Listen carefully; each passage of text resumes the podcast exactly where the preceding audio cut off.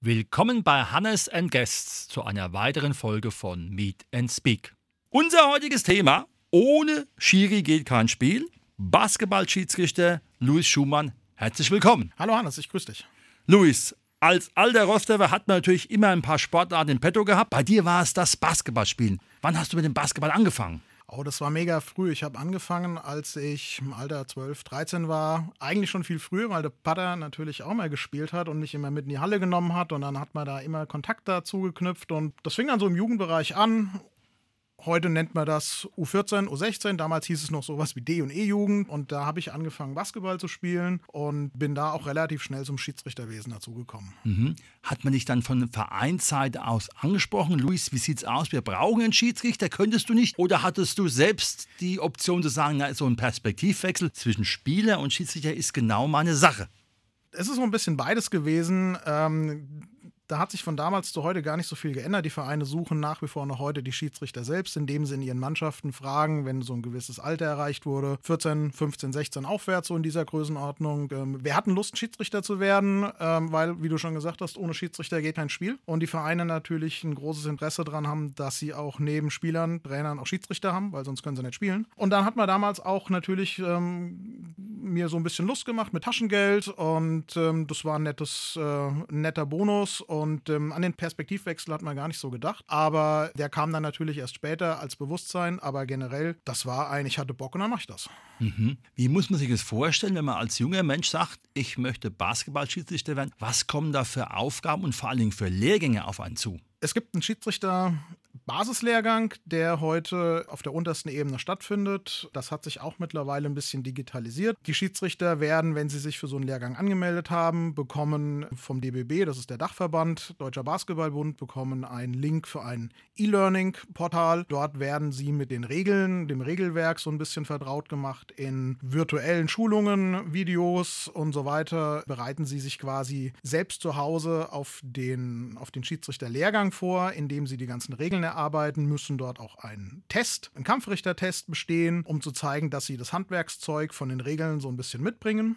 Der Lehrgang selbst ist mittlerweile ein Eintageslehrgang von 10 bis 18 Uhr, soll auch gerade wieder erweitert werden auf einen Zweitageslehrgang und dort lernen die Schiedsrichter dann die Bewegung auf dem Feld, den Umgang mit der Pfeife. Die Regeln werden nochmal durchgesprochen, werden praktisch erläutert. Da geht es darum, wie Kontakte, so Fouls ähm, beurteilt werden können, aber auch um so ein paar weitere Skills wie Kommunikation. Wie gehe ich mit Spielbeteiligten um? Wie rede ich mit einem Trainer, der böse ist? Wie rede ich mit anderen Spielern? Was erwartet mich? Welche Konfliktfelder habe ich? Das ist der Basislehrgang. Und äh, wenn die Schiedsrichter diesen Basislehrgang gemacht haben, und dann dürfen sie pfeifen. Und mhm. zwar alle Ligen, alle Jugendligen, bis auf die höchste Jugendliga im Landesverband. Und sie dürfen die untersten beiden Seniorenklassen pfeifen, also Kreisliga C, wenn es die im Bezirk gibt, und Kreisliga B.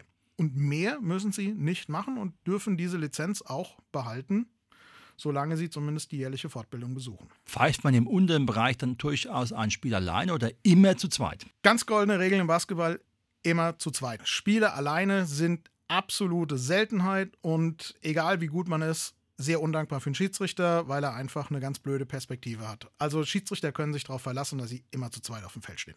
Mhm. Wie sieht es dann aus mit dem Tandem? Wird es dann auch regelmäßig begutachtet? Wie muss man sich das vorstellen, wenn man sich da auch als Schiedsrichter weiterentwickeln möchte und nicht nur weiter unten pfeifen möchte? Für Schiedsrichter, die möchten, die mehr möchten, die ein die Potenzial haben, gibt es mehrere Möglichkeiten. Der erste Aufbaulehrgang ist quasi die nächste Lizenzstufe, mit der dürfen sie die nächst höheren Ligen pfeifen, das ist Kreisliga A, und können in den Bezirksligen pfeifen. Dafür müssen sie das gleiche nochmal machen. Erweiterungslehrgang, E-Learning, ein Tag Präsenz. Und dann dürfen sie auf Bezirksebene dürfen sie pfeifen. Wir von der Schiedsrichterkommission, in der ich mittlerweile auch tätig bin, suchen aber immer talentierte Schiedsrichter, junge Schiedsrichter, die Perspektive haben für die nächsthöheren Ligen, also für die beiden höchsten Ligen, die wir im Landesverband haben, Landesliga, Oberliga. Und das sieht dann wie folgt aus. Die Schiedsrichter können sich von sich aus bei ihrem Verein melden und sagen, hey, ich habe Bock, ich möchte Hörpfeifen. Wir bieten Rekrutierungslehrgänge an, wo wir offen ausschreiben, wer sich empfehlen möchte, wer sich zeigen möchte, kann da hinkommen, kann sich anmelden, kostet auch nichts. Oder jemand von uns oder von den Schiedsrichtern, die in der höheren Liga sind, ist mal in der Halle, sieht einen Schiedsrichter, wie er ein Spiel pfeift, gefällt, was er gesehen hat, gibt den Namen weiter und dann sprechen wir die Person direkt an und sagen, hey, hast du nicht mal Lust, vorbeizukommen. Die Schiedsrichter werden dann, kommen dann in einem Perspektivkader. Da fangen dann die ersten Sichtungsmaßnahmen, ähm, die wir gar nicht mehr Sichtungen nennen oder wir nennen das Coachings. Das ist so ähnlich wie der Trainer mit seinen Spielern spricht, sind wir als Schiedsrichter Coaches unterwegs und arbeiten mit den Schiedsrichtern, zeigen ihnen Verbesserungsmöglichkeiten und sprechen die Spiele durch. Und ab diesem Kader werden sie dann auch betreut und regelmäßig gecoacht. Dort können sie dann, je nachdem, wie sie sich entwickeln, in den Landesliga-Senioren spielen, eingesetzt werden oder direkt in der Herrenoberliga in unserer höchsten Liga, die wir im Landesverband haben. Und alle weiteren Maßnahmen, die dann über den Landesverband hinausgehen, laufen relativ ähnlich ab. Wir empfehlen die Schiedsrichter an die Regionalligen weiter. Die Regionalligen, die zweigeteilt sind in der Südwestliga, gucken sich dann auch die Schiedsrichter an und äh, wir definieren einen Aufsteiger. Und dann ist es wirklich über Kaderprinzip, die Besten steigen auf. Mhm. Wenn man jetzt so in der Regionalliga pfeift, wie sieht das so ein Spieltag für die zwei Schiris aus, weil es ist ja auch dann durchaus mit einer etwas größeren Fahrerei verbunden. Das ist richtig. Die Regionalliga Südwest-Nord, in der unsere zweite Regionalliga, so heißt sie offiziell. Da sind die Landesverbände Hessen, Rheinland-Pfalz und Saarland. Das heißt, es kann durchaus sein, dass man auch mal nach Trier fahren muss für ein Spiel. Und dann sieht das auch aus. Man kriegt immer so einen Monat vorher seine Ansetzungen über ein Online-Portal, in dem man seine Termine auch vorher freigegeben hat. Wann kann man pfeifen, wann kann man nicht pfeifen. Und dann werden die Spiele verteilt. Und wenn das Spiel jetzt, Trier hat immer abends spät gespielt, war doof. Ähm, wenn die samstags abends um 20 Uhr spielen, ein Schiedsrichter ist mindestens eine Stunde 15 vorher vor Ort. Dann heißt das schon mal, dass man so um 16 Uhr sich ins Auto setzen kann, nach Trier fährt und dann anderthalb Stunden mit Puffer vor Ort ist. Dann trifft man auf seinen Schiedsrichterkollegen, mit dem er vorher Kontakt aufgenommen hat, macht ein bisschen Smalltalk, wenn man sich noch nicht kennt, geht in die Umkleide, zieht sich um und dann fängt eine Vorbesprechung an, die so 10, 15, 20 Minuten, je nachdem, was zu besprechen ist, dauert. Dann geht man raus und letztlich fängt dann das Spiel auch an.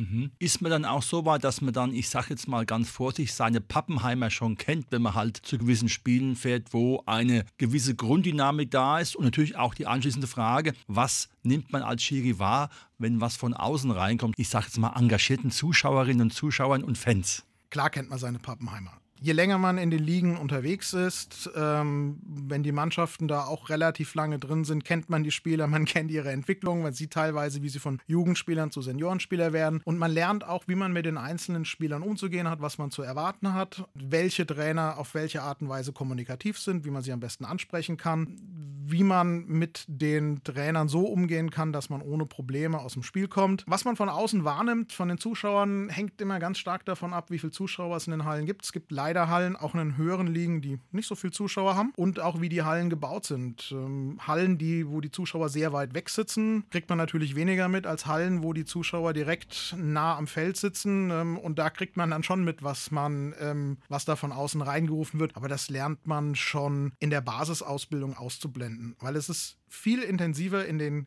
Kreisligen, was man da von außen teilweise zu hören kriegt, als in den höheren Ligen. Das nimmt man gar nicht mehr wahr. Mhm. Da ist man so professionell, dass einem das überhaupt nicht mehr während dem Spiel auffällt. Wir hatten es ja eben gehabt von dem Druck, mit dem du ja eben ja, wie soll man, wie du umgegangen bist. Wie sieht es aus im Rahmen der Frage Respekt für den Schiri? Fairplay sagen ja immer alle. Es gibt Sportarten, wo der Schiri absolut tabu ist und es gibt Sportarten, wo er quasi im Feld auch noch der Meckerkasten ist. Hat dich das beim Basketball auch verändert durch die veränderten Spielzeiten, durch die Professionalisierung? Wie siehst du die Entwicklung? Wird dir der nötige Respekt oder kommt allgemein den Schiedsrichter nötige Respekt entgegen oder ist es dann immer noch mit viel Diskussion und Hitzigkeit verbunden? Also das eine schließt das andere gar nicht mal aus. Viel Diskussion, viel Hitzigkeit geht auch mit gegenseitigem Respekt. Eigentlich ist es so, dass wir uns im Basketball gar nicht beschweren können. Im Großen und Ganzen laufen die Spiele gesittet ab und der Respekt, der gegenseitige Respekt ist immer da. Natürlich gibt es auch Schiedsrichter, die Probleme haben, mal auf dem Spielfeld, die mal angegangen werden, aber wir können uns mit Sportarten wie Fußball nicht vergleichen, was die Disziplin auf dem Feld beherrscht. Die Basketballer sind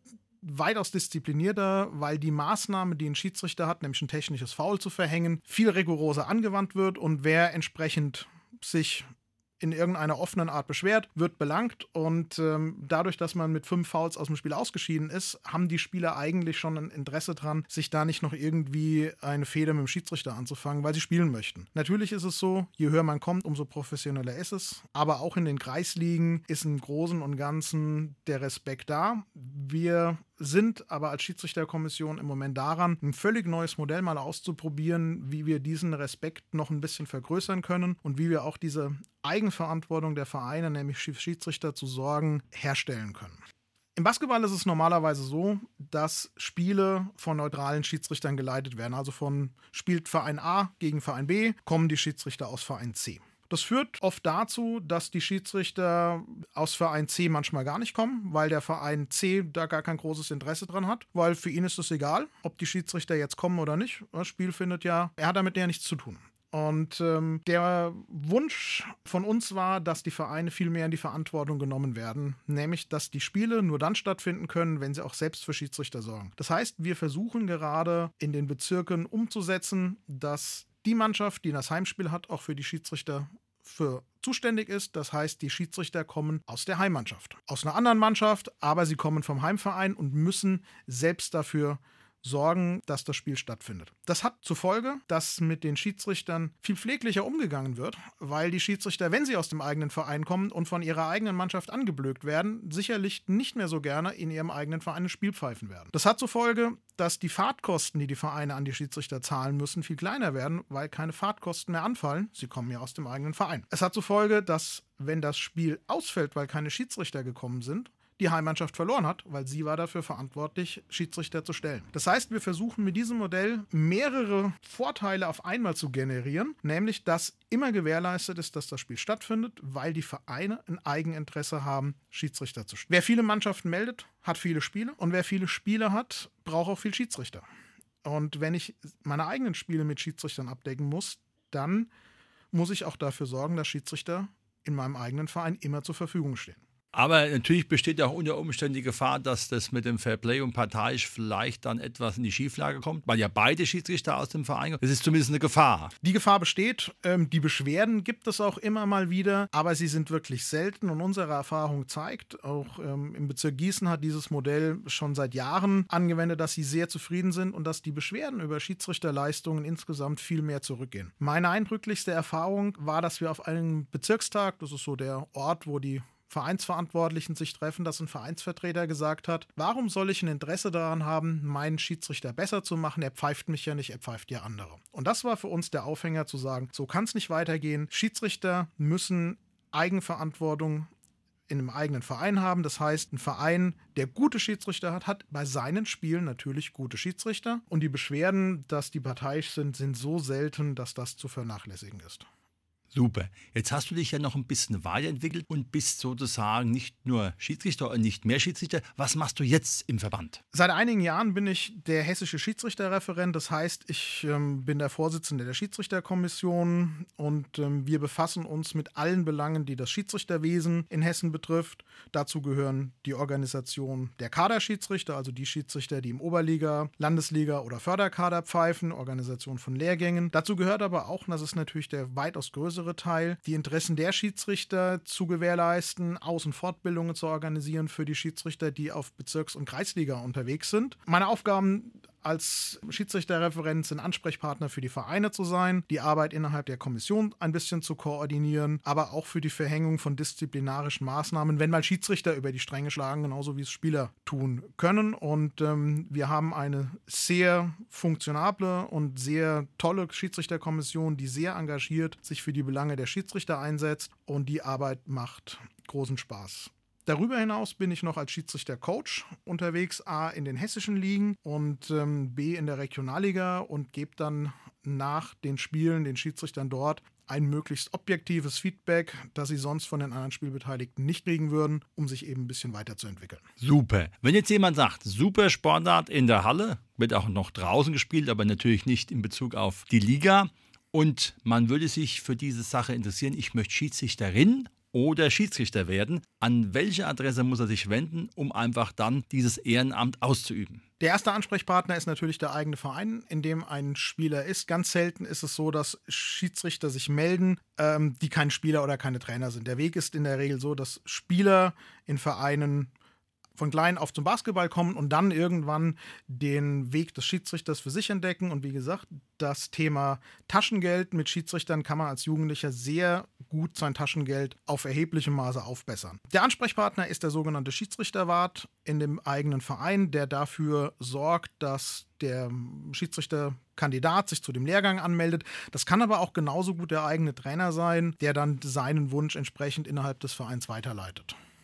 Und eure Erreichbarkeit ist zum Beispiel über eine Homepage wo? Wir sind immer über die Homepage des Hessischen Basketballverbandes erreichbar. Dort sind unsere unterschiedlichen Aufgabengebiete aufgeführt. Dort stehen entsprechend auch die E-Mail-Adressen, mit der man uns jederzeit anschreiben kann. Dort sind auch Telefonnummern für telefonische Erreichbarkeit aufgeführt. Viele Mitglieder der Schiedsrichterkommission sind auch regelmäßig selbst noch als Schiedsrichter aktiv oder teilweise auch als Spieler und somit in den Hallen immer ansprechbar. Sobald ich in einer Halle bin, kann mich jeder Schiedsrichter, jeder Basketballer ähm, sehr gerne ansprechen und ähm, versuche vor Ort so gut wie möglich immer zu helfen. Wunderbar. Das war heute unser Thema. Ohne Schiri geht kein Spiel. Basketballschiedsrichter Louis Schumann, herzlichen Dank, dass du da warst und natürlich weiterhin viel Freude bei diesem Amt. Sehr gerne, Hannes. Vielen Dank, dass wir uns hier präsentieren dürfen und wir hoffen, dass wir möglichst viele neue junge Schiedsrichter und Schiedsrichterinnen auf diesem Weg gewinnen können. So soll es sein.